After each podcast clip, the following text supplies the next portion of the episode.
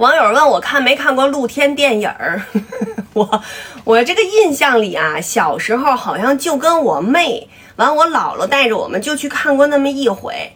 嗯，但是我这个印象实在是非常的模糊，我就记着我们拿着家里的小板凳，要不就是小马扎儿，嗯，就就去了。它是在一个就是反正是空旷的地儿吧，当时我觉得都是平房嘛，空旷的地儿也比较多，一个空场儿。然后有一个墓，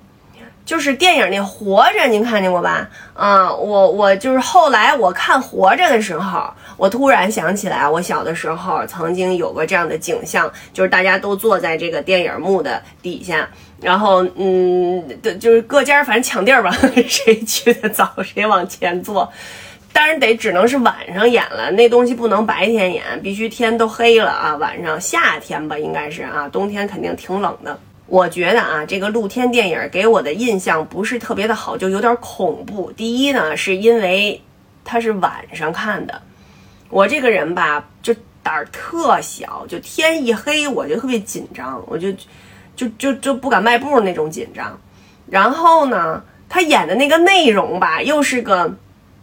就类似画皮那种的，您知道吧？哎呀，这还是什么？惊变的，我忘了叫，反正就是那种的片儿啊，然后把我跟我妹给吓的呀，